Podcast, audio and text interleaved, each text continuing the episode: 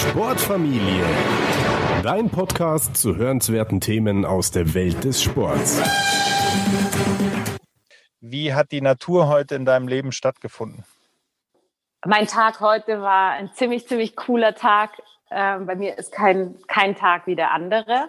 Ich habe keinen Alltag, aber es gibt gewisse Dinge, die, die immer Teil davon sind. Ja, und das ist die Natur, das ist die frische Luft, das ist die Bewegung und das sind aber auch die, sage ich mal, bewusst kreative Auseinandersetzung und Forschung mit, mit dem, was ich denke und was ich so aufs Papier bringe oder was ich so in die Welt trage.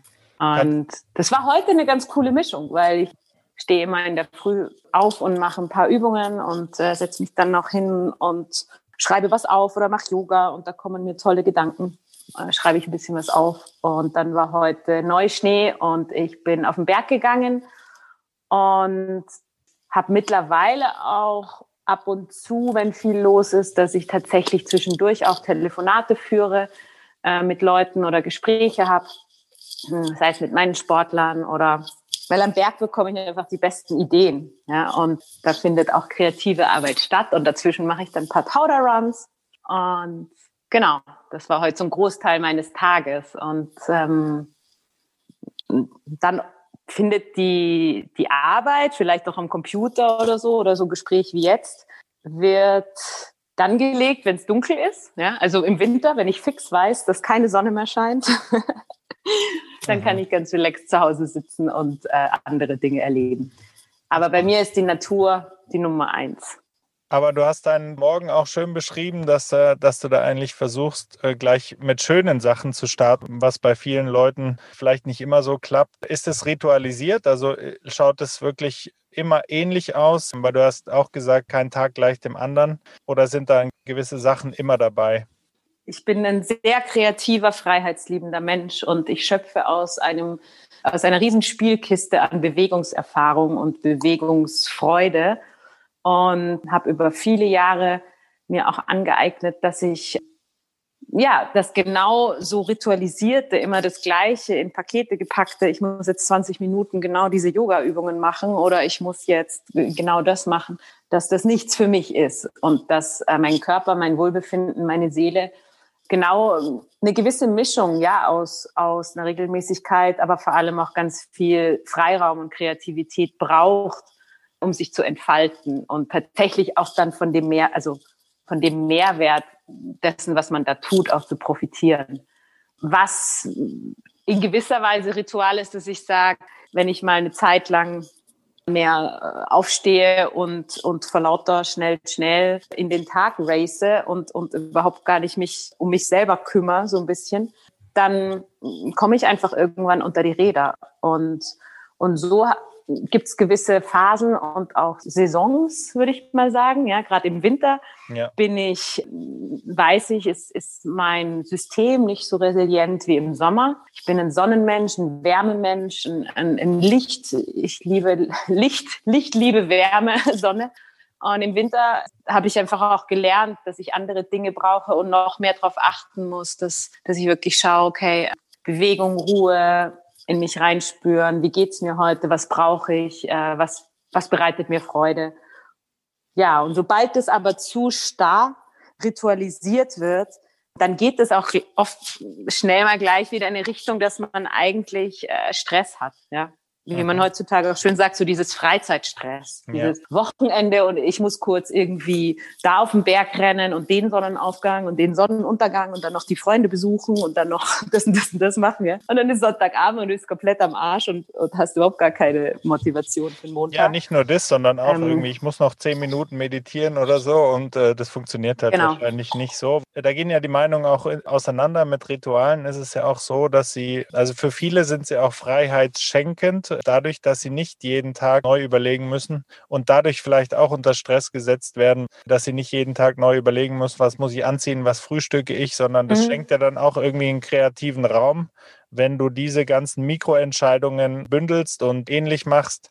Also auf jeden Fall. Und, und diese, diese Seiten ähm, habe ich auch. Und Was ich oftmals so wichtig finde, ist was, was ich äh, sehr viel irgendwie vergessen sehe, ist die Individualität der Menschen und auch letztendlich die Menschen da abholen, wo sie stehen. Weil jemand, der unglaublich viel Freiheit hat und genau wie du sagst, letztendlich ganz viel Energie verloren geht, weil der wacht morgens auf und sagt so, oh Gott, äh, was wollte ich noch mal machen? Ja, irgendwie so und plant jede Minute on the go das, das kostet Energie, ja? ja. Und jemand anders, der aber so eingeengt ist zwischen eight, eight to five und äh, alles immer so, so Zeitpakete, ja, der eigentlich null Luft hat zwischen Zeitpaketen, ist an einem ganz anderen Platz und braucht ganz andere Dinge, um letztendlich da die Balance zu finden. Und das habe ich halt bei mir zum Beispiel gemerkt, das, das verändert sich, wo der Fokus liegt, was ich gerade arbeite, ob ich reise, ob ich zu Hause bin, wie es mir gerade geht ich finde es selber einfach, ich merke zum Beispiel auch, ich bin ein Mensch, ich liebe es äh, zu forschen.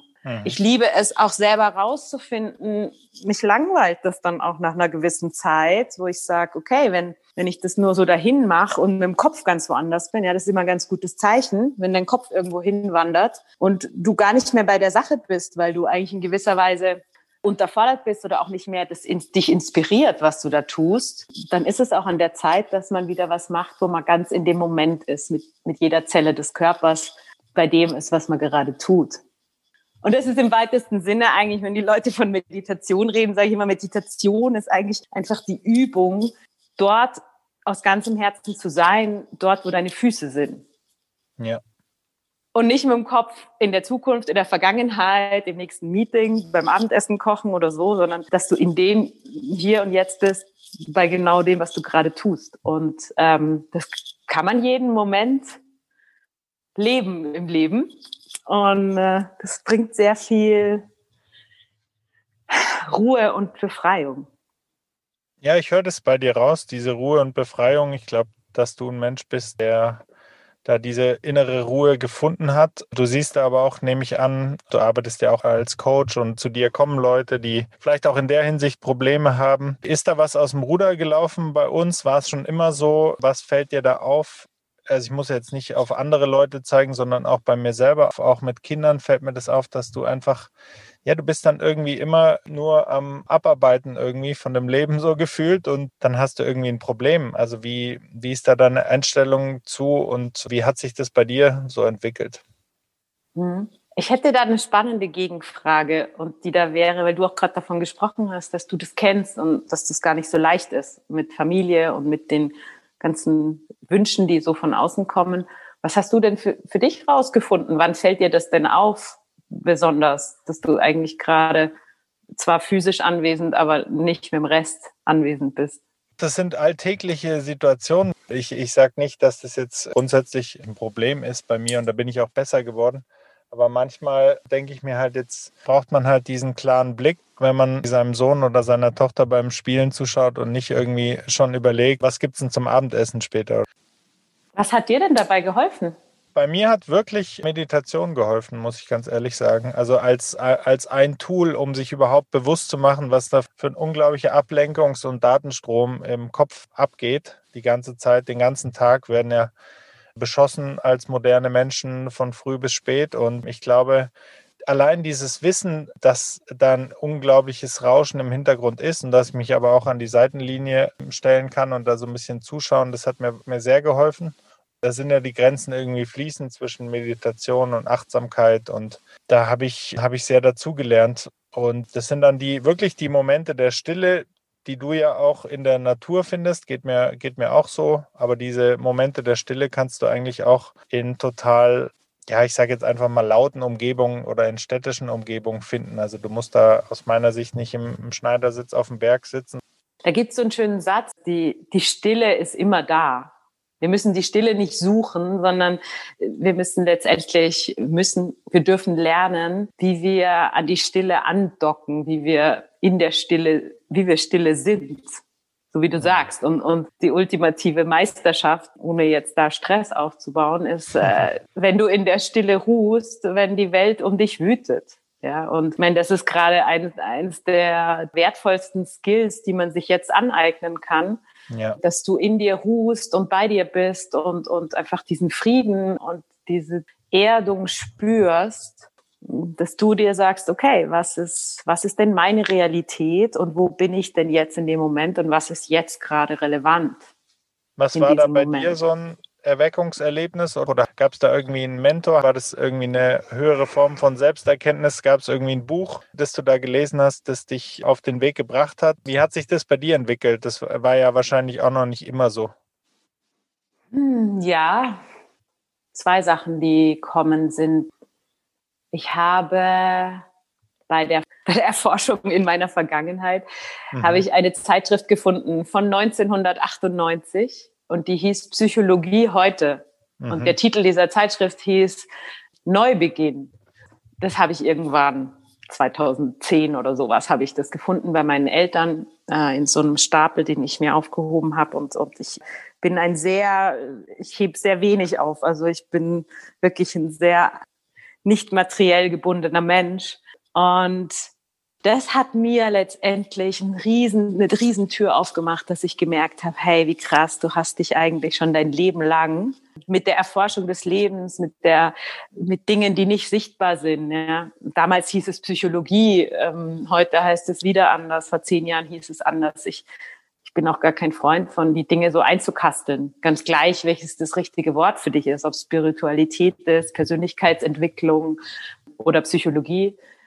Aber ich war schon immer eine Forscherin und habe mich damit auseinandergesetzt und das am lebenden Objekt, mhm. nämlich an mir selbst, weil ich in sehr jungem Alter das Leben in vollsten Zügen mit allen Facetten sage ich mal, mit Dingen konfrontiert wurde, die ich davor nicht gelernt hatte. Und da habe ich geforscht und ausprobiert und spannende Dinge, die mir im Weg gelaufen sind, gelesen. Ja, und da kommt jetzt auch so ein bisschen meine Vergangenheit her, dass ich nie daran interessiert war, irgendwie zu protokollieren, ob welcher Weise der Mensch das jetzt geschrieben hat, sondern mir war die Essenz dessen wichtig, der Worte wichtig oder der einzelnen Sätze wichtig, die in dem Moment mir geholfen haben. Und so hatte ich, glaube ich, auf meinem Weg sicher ganz viele Mentoren oder Wegbegleiter. Aber ein Satz äh, von irgendeinem anderen Menschen ist nur dann wertvoll, wenn er dich zum richtigen Zeitpunkt findet, wo er in dir was auslöst, mhm. was dich weiterbringt in deinem Leben. Und den gleichen Satz kannst du heute ganz anders interpretieren, wahrnehmen, fühlen als vielleicht in fünf Jahren, weil du selber an einem anderen an einem anderen Platz in deinem Leben bist, weil andere Dinge wichtig sind, weil, weil du neue Erkenntnisse hast, weil du einen anderen Fokus hast. So ist es bei mir wirklich ein, eine Lebensschule. Ja, man könnte jetzt sagen, okay, das Snowboarden war meine Lebensschule. Nein, das Leben war meine Lebensschule. Und dieses, äh, sage ich mal, das Vehikel des Snowboardens, des, des Profisportlers, der Profisportlerin, die unglaublich erfolgreich äh, in jungen Jahren war und letztendlich ganz oben am Gipfel angefangen hat. Natürlich Jahre zuvor, äh, ohne dass jemand mitgekriegt hat, hart an sich gearbeitet, aber ja. nichtsdestotrotz sehr jung, ja. sehr erfolgreich ähm, und, und dann einfach verschiedenste super spannende Dinge erlebt, die, die, deine nächsten, da könnte ich dich als Verleger buchen und wir können äh, drei Bücher in Folge schreiben über das, was alles für tolle Sachen und, und äh, außergewöhnliche Dinge passiert sind on the way. Weil einfach um zurückzukommen auf das, wo du gesagt hast, was war dieser Moment bezüglich, äh, sich da so in die Stille zu gehen oder sich zu zentrieren. Da waren sicher verschiedene Einflüsse und, und einer der Einflüsse war sicher, dass ich einfach nicht nur körperlich. Früher war das oft, dass ich sehr viele Verletzungen hatte, also sprich körperlich ge gebremst wurde und zu einer Pause gezwungen wurde. Ich sage immer, wir kriegen immer das, was wir brauchen. Und eine große Verletzung gibt dir eine Pause, wenn du nicht selber in der Lage bist, Pause zu machen. Ja, und ja. ich hatte drei Kreuzbandrisse, das sind sechs Monate. Und es ist nicht Pause und auf der Couch liegen. Mhm. Nein, das ist Pause, dass das Leben dir sagt, so, und jetzt bist du dran, was im Leben zu lernen. Und dann darfst du wieder rausgehen und weiter snowboarden. Ja, also so, jetzt ist Lebensschule dran. Und dann nach dieser Phase kam eine Phase, wo ich so Lebenschallenges bekommen habe, auf seelischer Ebene mehr. Und da kam das dann schon dem näher, dass ich gemerkt habe, okay, mit rein körperlicher Weiterbildung, körperlichem Training äh, komme ich da nicht weiter. Ja, die, und die Ressourcen sind auch begrenzt. Und dann irgendwann, also da kam halt die, die, die seelische Ebene und dann aber auch die mentale Ebene dazu. Und so bin ich eben in allen Bereichen ja, unglaublich dankbar, wie ich vom Leben gefordert wurde, mich in all diesen Bereichen wirklich zum, zum Meister meines Lebens zu werden und mich weiterzubilden und immer wieder auch neue Tools zu erforschen, wie ich mein Leben so gestalten kann, dass ich gesund, glücklich und einfach äh, zufrieden bin.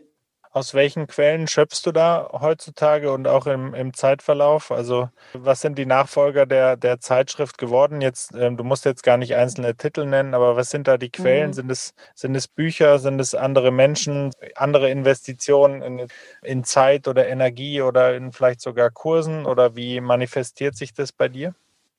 Da hast du jetzt, hast jetzt einiges angesprochen, ja, und es waren sicher verschiedene Dinge dabei. Wenn ich so schaue, würde ich mal sagen, das größte Investment war meine eigene Zeit und Aufmerksamkeit in die Weiter- und Fortbildung. Also mhm. sprich Hörbücher hören, während neben dem Sport, neben dem Training. Also das habe ich schon mhm. immer gemacht. Ich habe immer nebenher quasi ähm, Bücher gelesen, später dann, ähm, als es Hörbücher gab, Bücher gehört. Mhm. Ähm, zum Teil auch das mit den Podcasts ist so mal so, mal so, ja. Also ja. da fehlt mir oftmals, also ich war schon immer Fachbücher interessiert. Mir hat immer, ja. immer diese Menschen, die, die, die einfach die Art und Weise, wovon, worüber sie erzählen und sowas, wenn das eine, ein, ein Gehalt hat, ja, dann fand mhm. ich das immer schon spannend. Ich bin auch mich finden mehr so, so diese Leute. Also ich bin keiner, der sagt, wow, hier habe ich meine Top drei Leute, aktuell gibt's gibt's welche. Also Thich Nhat Hanh hat mich wirklich äh, sehr früh da gefunden, wobei jetzt nicht sage, ich höre nur von dem oder auch Paulo Coelho, Brené Brown, Byron Katie heute sind so die, aber auch in Brandon Brichard, ein High Performance Coach. Also ich bin da wirklich so dieses dieses Thema ganzheitlich, ja, ganzheitlich Körper, Geist, Seele, ganzheitlich die Neugier für für eine Entwicklung von Körper, Geist und Seele, die war schon immer da. Und mhm. so habe ich gemerkt, so hat es je nachdem, was halt gerade dran war, habe ich mich damit auseinandergesetzt. Und der, der Weg, also das Abenteuer, das Forschen, ich sage immer Forschen, also ich bin Forscherin, ja, das Forschen selber fand ich das Spannende. Ich habe nie Menschen gesucht, die, die gesagt haben, Nicola, so geht's.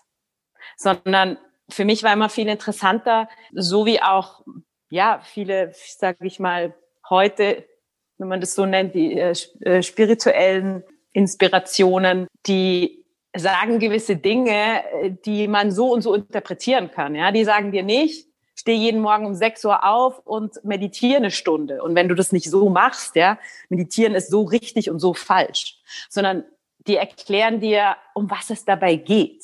Und dann mhm. sagen sie, geh raus und finde deinen Weg. Und das ist auch letztendlich, was ich ja auch aufgebaut habe jetzt mit The Path. Dafür steht äh, The Path, die, die Begleitung, die Art von, die Philosophie ähm, der Begleitung, des Coachings, des Mentorings, was ich mache bei den Menschen, die zu mir passen, die mich finden, die mit mir ein Stück weit da sich entschieden haben zu gehen und, und gemeinsam zu wachsen, sich entwickeln und zu lernen. Wir gehen gemeinsam einen Weg, aber wir, wir kreieren gemeinsam einen Weg, der ihr Weg ist. Und sie gehen nicht meinen Weg. Und ich sage auch ihnen nicht, wo es lang geht, sondern ich bin dabei und ich bin die, die die Stütze ist in den schweren Zeiten, wenn es zu dunkel wird und man eigentlich eher lieber umdrehen wird. Ja, also die zum Beispiel, aber auch die, die einfach Inspiration gibt, dass Menschen auch Wege sehen, die sie vorher alleine nicht gesehen haben. Das war immer schon eine ganz spezielle, besondere Fähigkeit von mir, die ich auch lange Zeit selber nicht einordnen konnte, dass ich mich immer gewundert habe, warum die Leute immer nur irgendwie sagen, geht nicht, geht nicht, geht nicht. Und ich habe ich hab irgendwie nur Wege gesehen die ganze Zeit. Und die haben irgendwie nur Stoppschilder gesehen oder nur geht nicht.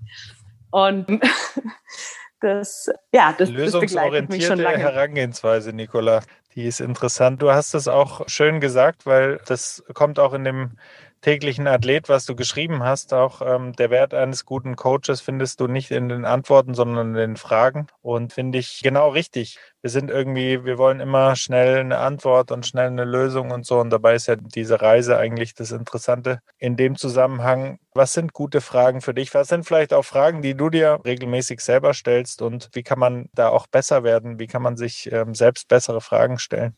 Mhm.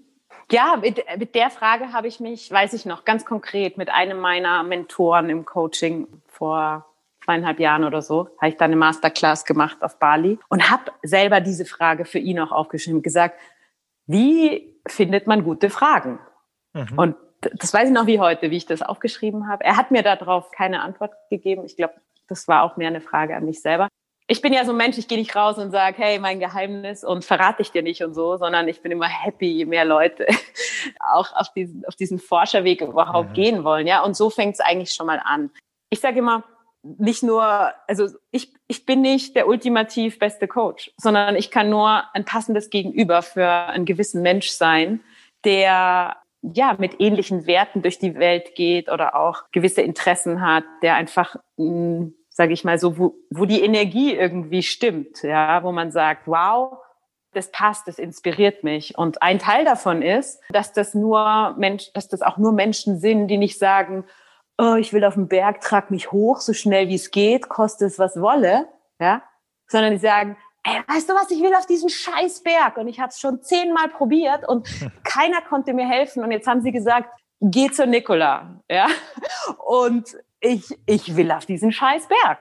Das ist so ein bisschen ein, ein Teil davon, auch wegen dem ich sage, es geht um die, um die Fragen und um Menschen, auf eine andere Art und Weise wahrzunehmen und zu sehen, als wir es vielleicht gewohnt sind. Und das zu kultivieren, das habe ich über viele Jahre auch mehr und mehr kultiviert, dass ich nicht eins zu eins eindimensional das nur höre, sondern dass ich mich mit diesen Energien auch auseinandersetze. Das klingt jetzt vielleicht ein bisschen spooky, aber es ist wirklich so. Und auch mich da von meiner Intuition leiten lasse, dass ich merke, hey, wo ist da, wo ist da irgendwie was offen, was, was mich auch interessieren würde? Und da ist ganz viel Neugier dabei. Und um vielleicht auf ein, für eine kleine Übung auch, die man eben selber machen kann, werde neugierig auf dein Leben oder auch auf das Leben der anderen. Wenn du mit Neugier statt mit Wertung in die Welt gehst, dann verändert sich alles. Und gute Fragen stellen bedeutet neugierig sein.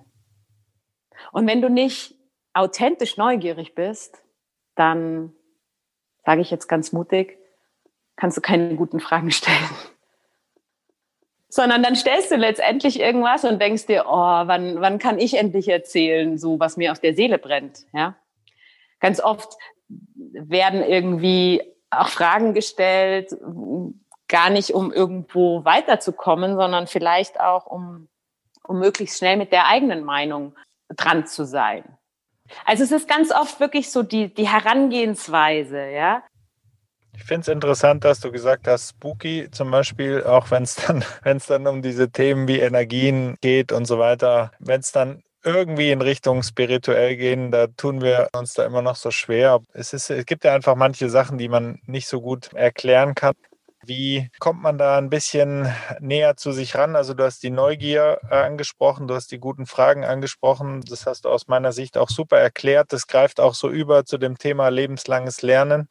Wie kann man da Leuten, die die Angst nehmen? Man hat irgendwie immer das Gefühl, dass das sind so Scheuklappen. Wo kommen die her und wie kann man die kleiner werden lassen? Hast du da vielleicht auch einen konkreten Tipp?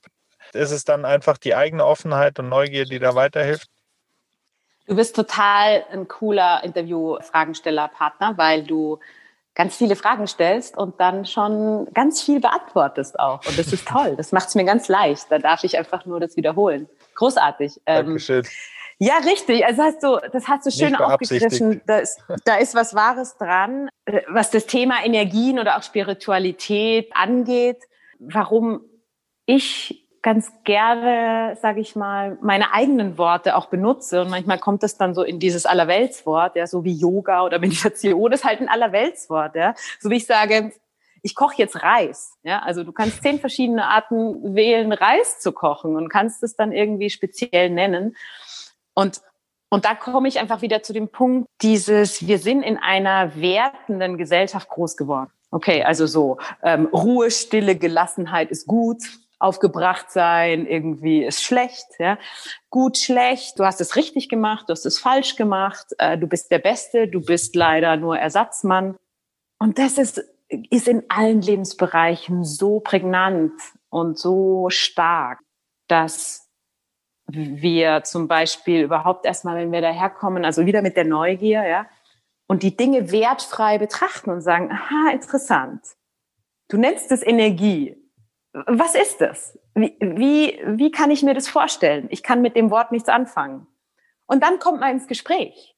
Und sozusagen sich zu trauen, auch zu sagen, hey, ich habe keine Ahnung, was du meinst, oder das macht mir Angst, was du da sagst, ja, weil das und jetzt kommt wieder so ein schönes Wort, weil das triggert mich. Ja? Wenn du Spiritualität sagst, dann mache ich sofort zu, weil nämlich meine ehemalige Freundin hat mich wahnsinnig gemacht mit ihrem spirituellen Trip. Ja? Oder ja, also ich gehe jetzt bewusst ein bisschen, bisschen so in, in die Übertreibung.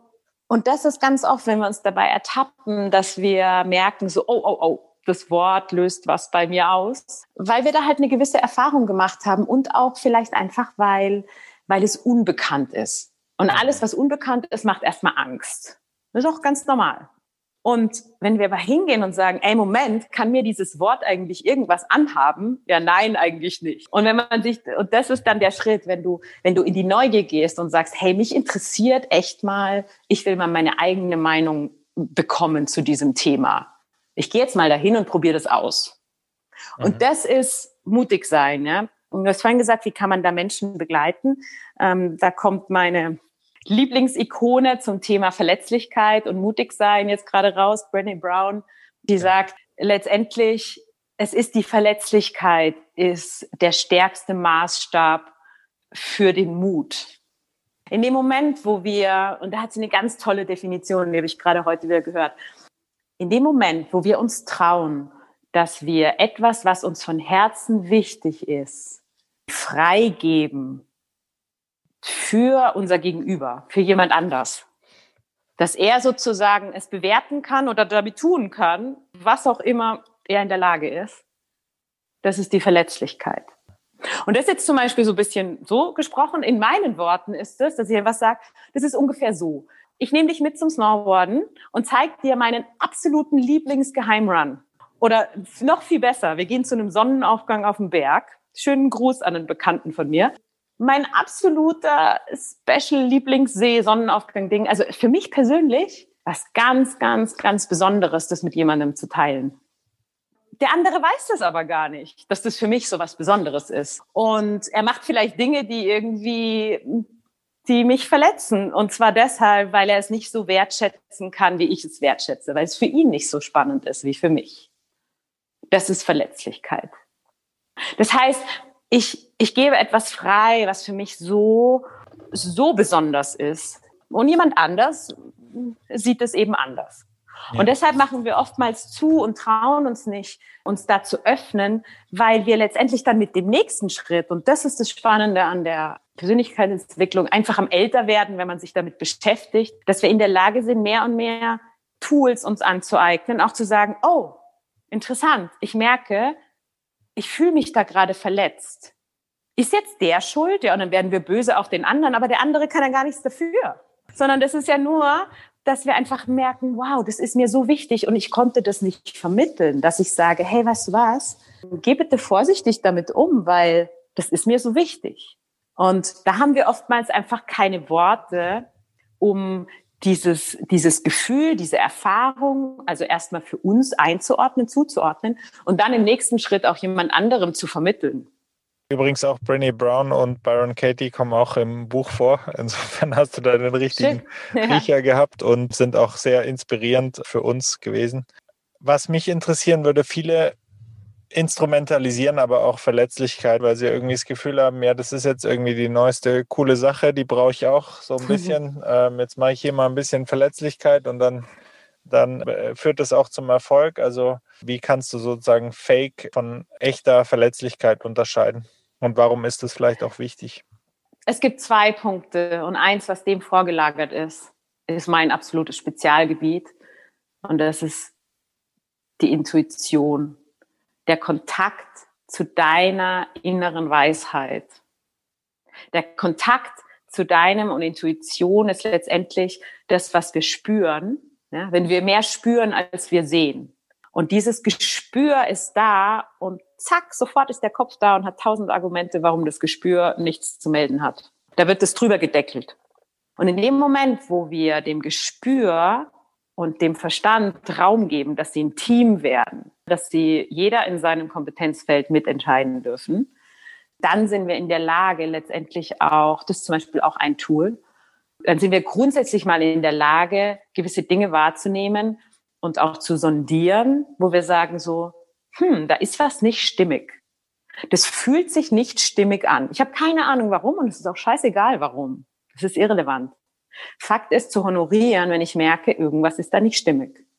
Und da könnten wir jetzt zum Beispiel das Beispiel nehmen. Angenommen, es kommt jemand, der einfach, und da will ich jetzt auch wieder nicht, es geht nicht um die Wertung, ich gut, du schlecht, ich erleuchtet, du irgendwie noch am Anfang des Weges. Nein, auch das ist absoluter, das ist Bullshit. Das ist jeder ist auf seinem Weg an dem Platz, wo er gerade hingehört. Und das gilt zu respektieren.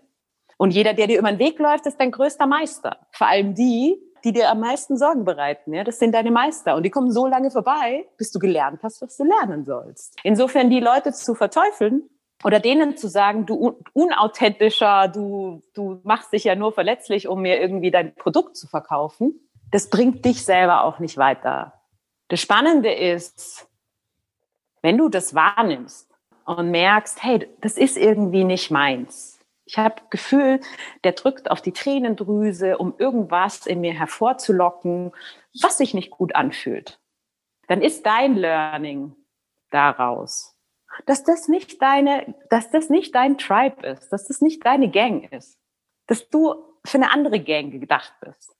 Und insofern, das ist schön, dass du das, das Thema auf, auffasst. Ich habe da selber auch eine Erfahrung gemacht in einem, habe eine ganz, ganz spannende in der Hauptzeit, da in der Haupt-Corona-Zeit, sage ich mal, im, im, April, wo alle nur gezoomt haben, sogar ich. Ich habe mhm. irgendwie viereckige Augen gekriegt. Jetzt zoome ich nicht mehr war ich in, in einer Intensiv-Coaching-Ausbildung mit ganz vielen anderen Coaches. Und ich sage ganz explizit, ich, ich, ich bin nicht Coach. Coaching ist ein Tool. Ja, ich arbeite mit dem Tool Coaching. Aber es gibt ganz viele andere Facetten, die wichtig sind. Nur so das am Rande.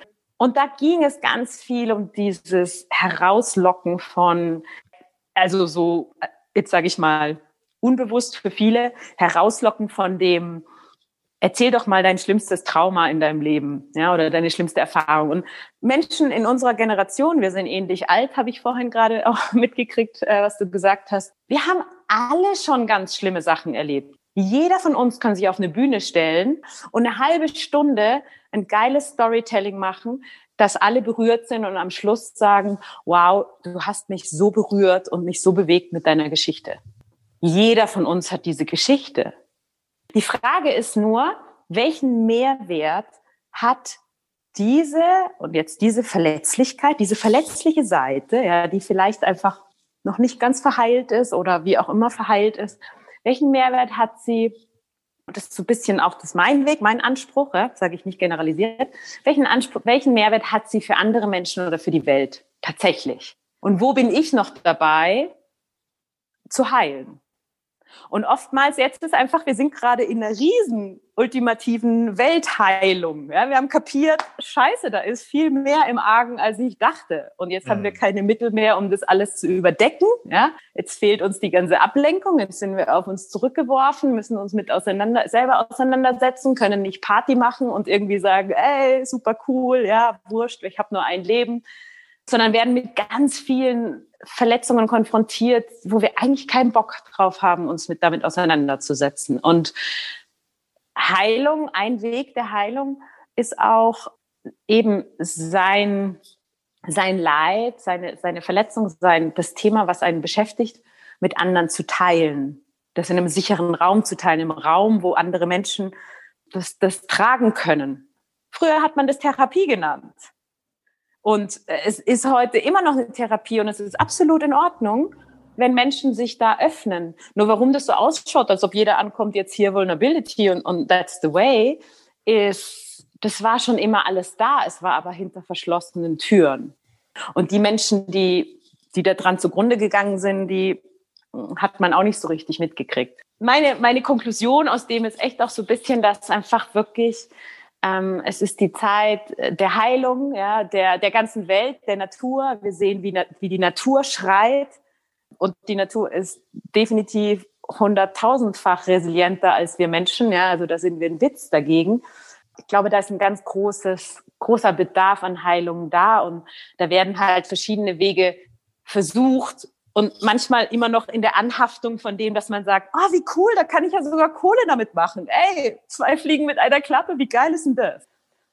Wie schaust du mit deiner heutigen Sicht auf die Welt des Profisports, die ja auch irgendwie, wie du sagst, auch natürlich in dieser, in diesem vielleicht Heilprozess sind, vielleicht aber auch noch eine Stufe davor, ehrlich gesagt. Wie ist deine Sichtweise auf den Profisport?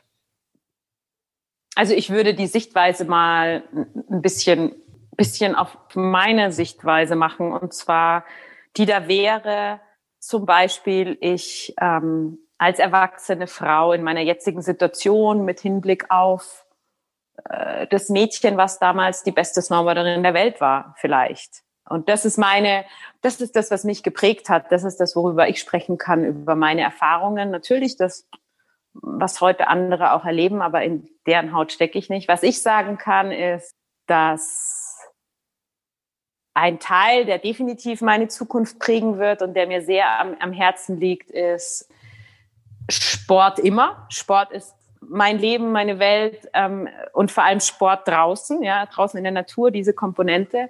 Multisport auch ganz bewusst. Bei mir war es halt das Mauern, aber ähm, es ist letztendlich alles, ja. Und dass ich Mädchen wie ich damals war, die an so in so vielen Bereichen riesig als Sportlerin, als Mensch, als Frau, als, als Wesen davon profitiert hätte, wenn sie vom, wirklich vom Wesen her Gleichgesinnte äh, um sich gehabt hätte. Ja, da gab es einfach, da weiß ich einfach gewisse Komponenten, wo ich sage, nicht, die haben mir nicht, die haben mir gefehlt. Ja, doch, sie haben mir gefehlt. Aber da war einfach, äh, irgendwie war ich Pionierin in, in so vielen Bereichen auf einmal und da habe ich wirklich enorm viel menschlich äh, durchgemacht. Und das liegt mir heute am Herzen, dass ich andere Sportler, die in, als, als Wesen, als Mensch, als Persönlichkeit äh, darin begleite, sie mit Skills, wie ich schon gesagt habe, mit Skills, die über das rein körperliche und über die reine Technik hinausgehen, ausstattet, dass sie für das Leben gerüstet sind und äh, nicht nur gerüstet sind, sondern auch, dass sie das, was sie sich von Herzen wünschen, wo sie so passioniert sind, dass sie das auf eine Art und Weise in die Welt tragen können, dass sie nicht selber unter die Räder kommen. Das hat vielleicht jetzt auch gar nicht deine Frage beantwortet, aber deshalb, weil ich einfach mir, ein, ich habe mir ein Feld ausgesucht, so wie ich schon gesagt habe, ich sehe Möglichkeiten. Und ich glaube, es gab eine gewisse Phase in meinem Leben, wo ich versucht habe, die, die Menschen mit all meiner Begeisterung, vor allem die Menschen, die, wie soll ich sagen, die so eine riesen Wand zwischen sich selber und und ihrer Begeisterung gebaut haben, ja, die wollte ich alle glücklich machen. Ja. Also dieses Mädchen wollte irgendwie alle glücklich machen, weil ich gesagt habe, ey, schau mal, die Welt ist so toll und siehst du nicht die Sonne und schau mal, wie viel das Spaß macht und das Spaß macht. Und, mhm. und heute bin ich an dem Punkt, dass ich sage, hey, weißt du was? Jeder auf seinem Weg und, und jeder, wie er Bock hat. Und im Profisport genauso im Profisport, auch im Beruf. Es können, es gibt Menschen, die können bis zu ihrem Tod auf dem Todesbett von, von, von mir aus liebend gern nur Geld nachjagen und die glücklichsten Menschen der Welt sein. Und ich, ich finde es super. Aber ich bin anders. Und mhm. ich habe andere Ziele und andere Werte und mich machen andere Dinge glücklich. Das heißt, ich sage einfach, hey, es geht darum, die Menschen zu finden, die sagen, yeah, cool, lass uns, lass uns zusammentun. Ich finde das auch toll, aber ich weiß noch nicht so richtig, wie es geht. Und das hätte ich mir als Sportlerin früher gewünscht. Ich hätte mir gewünscht, dass jemand noch mehr an mich glaubt als ich selber.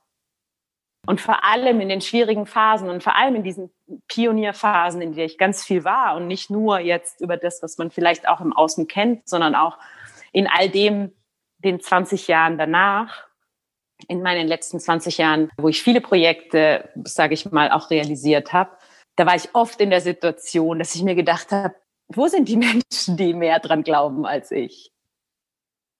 Und diese Person, die bin ich heute. Ich, ich, ich weiß, was alles möglich ist. Und wenn man, wenn man aus, aus tiefstem, tiefstem Herzen selber seine, seine Kraftquellen quasi gefunden hat und, und dieses Selbstvertrauen auch, ja, in sich entdeckt und auch all das, all das Potenzial in sich selber. Ja, noch eine übergeordnete Frage, auch nochmal zu dem Sportthema, aber das passt vielleicht auch zu der, der letzten Frage, zumindest ein Stück weit. Du bist jetzt deutsche Sportministerin, du hast einen Haufen Kohle, du hast ein gutes Herz, willst was bewegen und auch wirklich die Macht äh, und Kraft, das zu tun und alle Wege stehen dir frei. Was wären erste Ansätze, die dir einfallen würden, um was zu verändern zum Positiven? Ich habe genug Geld, um alles zu verwirklichen, was mir wichtig ist. Das heißt, das Thema Geld ist nicht, das hat mich noch nie inspiriert oder motiviert oder auch irgendwie leistungsfähiger gemacht.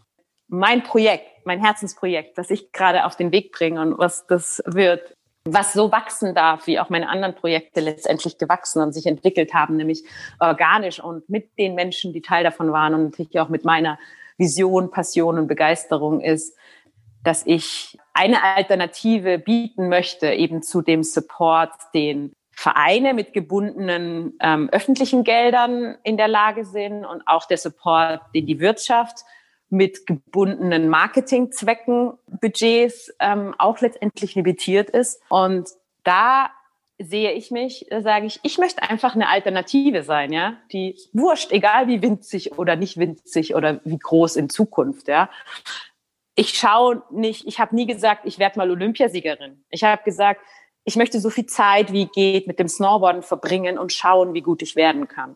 Ja. Und irgendjemand hat dann da mal so einen Titel da drauf geballert, weil ich halt zur richtigen Zeit am richtigen Ort war. Und davor war ich ganz viel die Beste und danach war ich ganz viel die Beste. Aber irgendjemand hat zwischendurch mal einen Titel hingeballert. Und deshalb weiß ich, dass ich in unserer existierenden Welt, in der ich gerade lebe, sind meine Kriterien, nach denen ich meinen Erfolg und meine Wirkung in der Welt oder meine Nachhaltigkeit in der Welt ähm, messe, sind andere Maßstäbe als in der Gesellschaft. Das heißt, wenn ich jetzt die, die oberste Sportministerin wäre, das ist so ein Maßstab nach du bist die Chefin. Und ich fühle mich heute selber in meiner winzigen Rolle als die, die ich bin, selber als Chefin, dass ich sage, ich, ich habe Lust, unabhängig was in die Welt zu bringen, was eine Alternative ist zu, wo jemand sagt, okay, wenn du die und die und die Kriterien erfüllst, dann fördern wir dich. Und meine, meine Förderung äh, ist unter dem Aspekt dessen, dass ich sage, du hast einen Traum ja, im Sportbereich.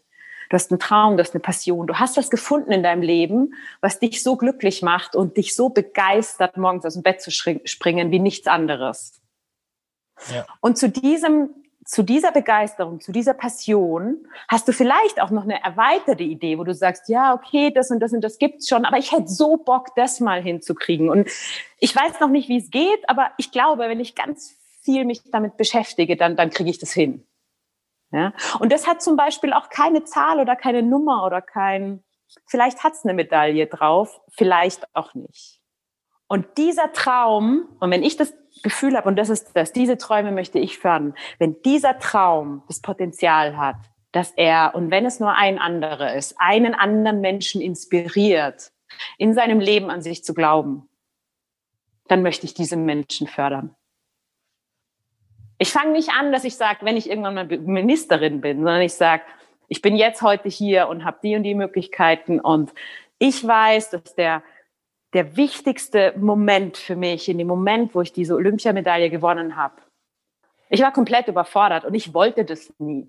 Das sage ich jetzt ganz bewusst. Das war eine Challenge. Das ist eine absolute Lebensschule für forever, dieser Titel. Wenn du was bist, was du nie dir gewünscht hast zu sein, aber die ganze Welt wünscht sich irgendwie, ist ziemlich beschissen. Also so.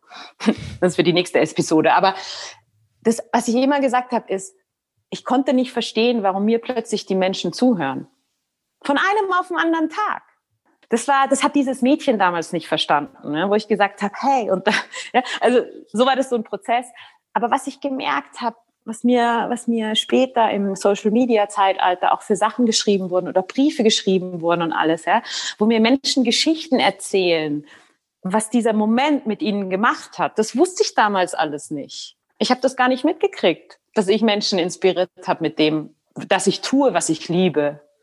Und das hat mich so geprägt, dass ich gesagt habe, wenn es da irgendwas gibt, wo ich jemanden da drin bestärken kann, dass er diesen Weg geht und andere das mitbekommen, das will ich fördern. Eine unerwartete Antwort, aber umso besser. Ich würde jetzt eigentlich auf die Zielgerade abbiegen. Ich glaube, wir haben unglaublich viel, hast du preisgegeben von deiner Philosophie, von deiner Einstellung. Ich glaube, es ist sehr, sehr gut rübergekommen, für was du stehst und wie du auch in dir ruhst. Also sehr, sehr inspirierend und angenehm, das Gespräch. Ich habe jetzt eigentlich nur noch die Frage an dich, ob du noch irgendwas teilen möchtest, ob du noch irgendeine ja, abschließende Botschaft hast, ob du auf irgendwas hinweisen möchtest. Ja, ich habe eine kleine Begebenheit, die sich gestern begeben hat, möchte ich teilen. Und zwar hatte einer meiner Sportler, der André Höflich, der aktuell der beste Halfpipe-Snowboarder in Deutschland ist und auch Top 5 in der Welt. Mit dem habe ich das Vergnügen, dass wir ähm, sehr intensiv zusammenarbeiten durften das letzte Jahr. Mhm. Und wir haben uns gesprochen neulich und da hat er immer wieder, haben wir Kontakt und da hat er mich auch um eine Inspiration gefragt. Er hat gesagt, ach, ich dachte, ich schreibe dir mal, weil irgendwie bist du so die, die kreativste, die mir gerade einfällt. Da ging es um die Gestaltung von seinen Autogrammkarten. Da habe ich ihm dann einige Dinge so erzählt und aufgeschrieben. Und irgendwann zum Schluss, weiß ich noch, mein letzter Satz war, du kannst alles kreieren, was dir Freude bereitet, André. Und das ist für mich das Allerwichtigste, das nie zu vergessen. Und das ist meine Message an alle, die jetzt immer noch zuhören. Denn das, was dich von Herzen bewegt und was dir von Herzen wichtig ist, das wird immer seinen Weg finden. Die Sportfamilie. Dein Podcast zu hörenswerten Themen aus der Welt des Sports.